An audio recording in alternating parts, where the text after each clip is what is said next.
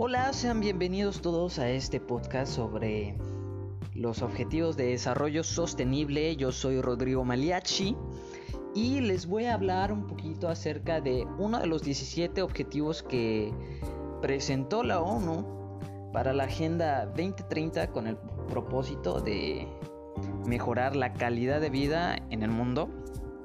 Este objetivo es el número 10 en concreto, se llama reducción de las desigualdades y este fue el que me pareció uno de los más interesantes. Cuando entré a la página a investigar un poquito acerca de, este objetivo, lo que me encontré fue con unas cifras bastante preocupantes. A ver, una de ellas es, por ejemplo, que el 1% de la población mundial acapara cerca de un tercio de, de la riqueza global en el 2016. Y si las tendencias siguen como las de ahora, muy probablemente para el 2050 ese 1% va a alcanzar pues cerca del 40% de las riquezas. Esto es preocupante de verdad porque bueno, es mucho dinero para muy pocas personas. Y bueno, la ONU tiene precisamente metas para lograr cumplir con este objetivo. Les voy a platicar acerca de dos que me parece que se relacionan bastante.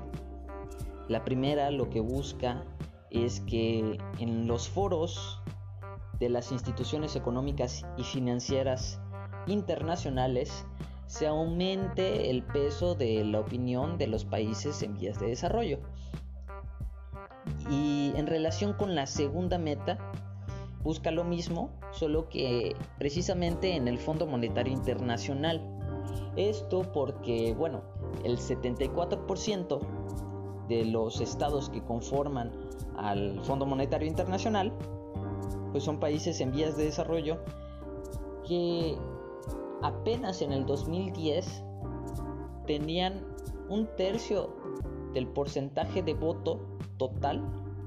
2016 lograron aumentarlo hasta el 37%. Entonces estamos hablando de una diferencia bastante grande, una brecha muy alta. Aquí podemos hacer el énfasis de que están dejando bastante de lado las opiniones y las necesidades de, de estos países para precisamente incentivar sus economías. Sin embargo, no es la única manera en cómo la, ONU está intentando eh, pues apoyar a estos países.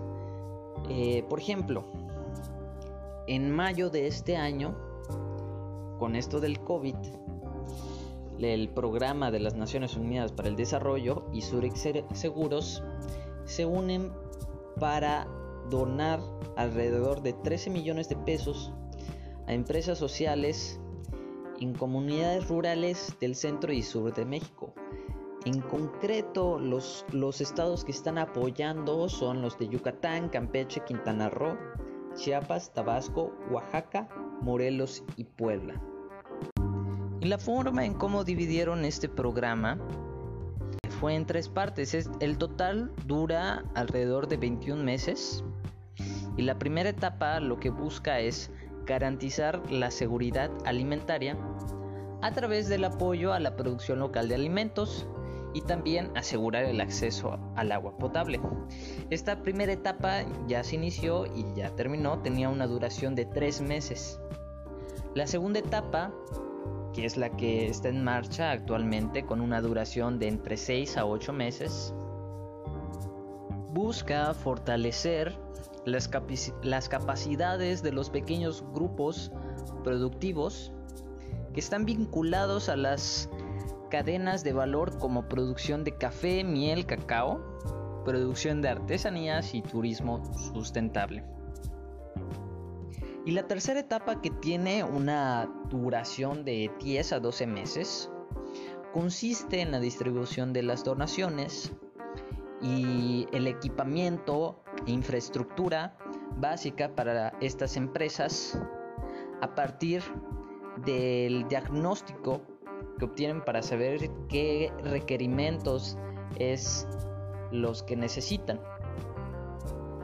Con esta inyección de recursos, lo que buscan es ampliar la capacidad productiva de estas empresas. Y este es uno de los ejemplos de cómo, cómo la PNUD ha podido apoyar a comunidades dentro de, nuestro país.